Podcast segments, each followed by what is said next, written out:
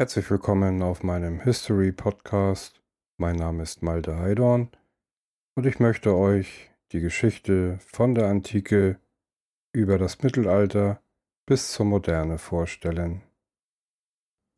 William H. Seward Dieser Politiker machte den besten Deal aller Zeiten für die USA. Für 7,2 Millionen Dollar kaufte US-Außenminister William H. Seward am 30. März 1867 dem Zarenreich Russisch-Amerika ab. Alaska entwickelte sich zum rentabelsten Geschäft, das jemals einer Regierung in Washington gelang. Gegen vier Uhr morgens war man sich einig. Nach knapp vier Wochen Verhandlungen gaben US-Außenminister William H. Seward und der Botschafter des Zarenreiches in Washington, Eduard Andrejewitsch Stöckel, einander vor Sonnenaufgang des 30. März 1867 die Hand.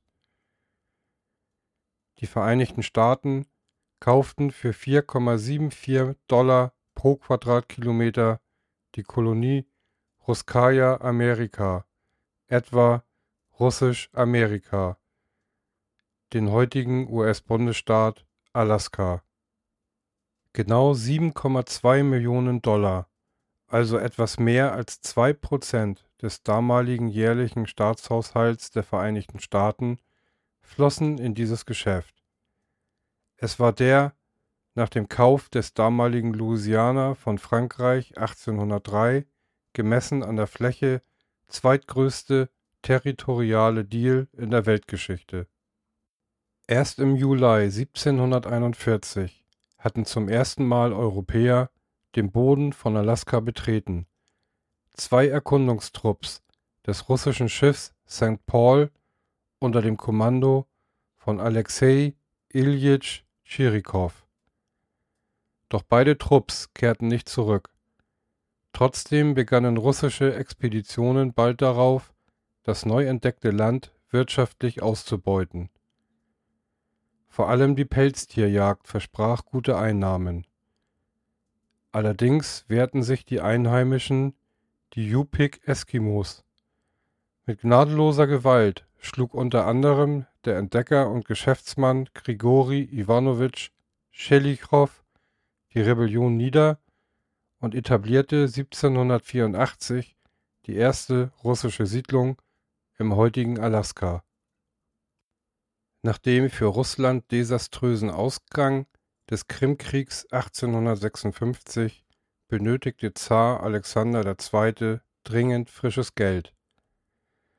So gab es schon im Jahr darauf erste informelle Gespräche über einen Erwerb der Kolonie durch die USA.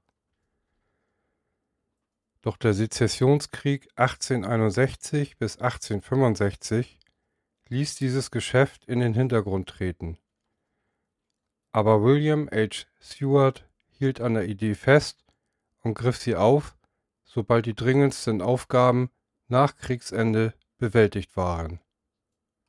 An sich war der 1801 im US-Bundesstaat New York geborene Rechtsanwalt ein klassischer Innenpolitiker.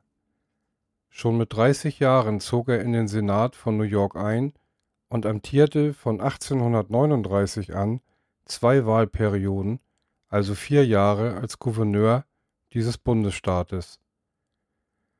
1849 bis 1861 saß er für seine Heimat im US-Senat in Washington, D.C.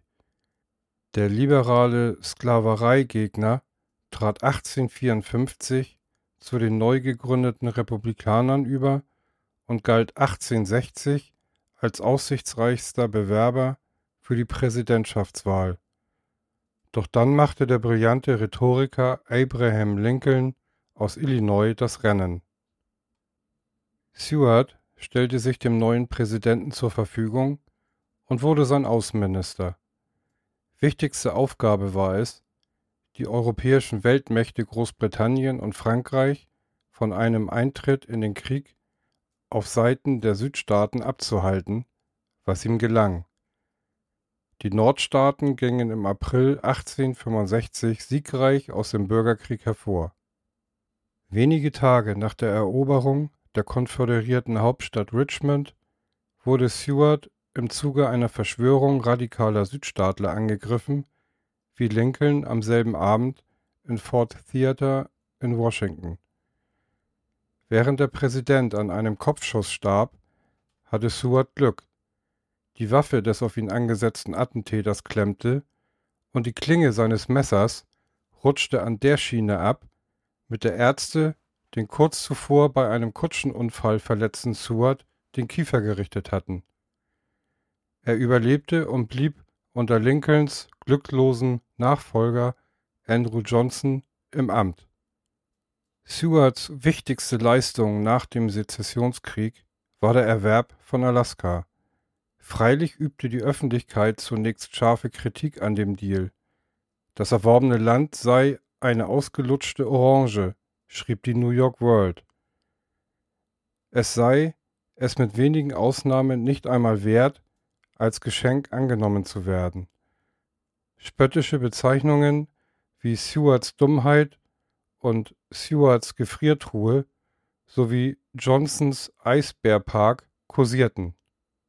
Im Oktober 1867 übergab der letzte Vertreter des Zaren in der Kolonie, Fregattenkapitän Alexei Alexejewitsch Peschtschuraw, Russisch-Amerika offiziell an die USA. Zunächst wurde es von der US-Armee, dann vom Finanzministerium und schließlich von der Navy verwaltet, bevor es ab 1884 eine eigene zivile Regierung bekam und 1959 als 49. Bundesstaat offiziell den USA beitrat. Heute gehört Alaska zu den wirtschaftlichen erfolgreicheren US-Bundesstaaten. Es liegt nach den letzten verfügbaren Zahlen von 2020 mit einem Pro-Kopf-Einkommen von 73.707 Dollar an zehnter Stelle innerhalb der Vereinigten Staaten. Der Grund für diesen Wohlstand sind bis heute fast ausschließlich Bodenschätze. Seward hatte am 30. März 1867 ein wirklich gutes Geschäft abgeschlossen. So, das war's mal wieder von mir. Vielen Dank fürs Zuhören. Ich hoffe, es hat euch Spaß gemacht. Bis zum nächsten Mal in meinem History Podcast.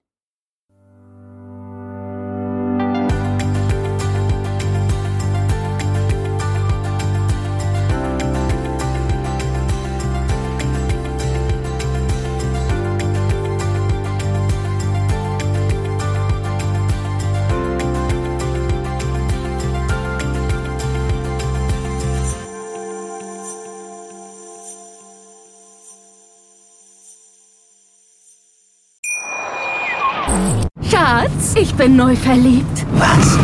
Da drüben. Das ist er. Aber das ist ein Auto. Ja, eben. Mit ihm habe ich alles richtig gemacht. Wunschauto einfach kaufen, verkaufen oder leasen. Bei Autoscout24. Alles richtig gemacht.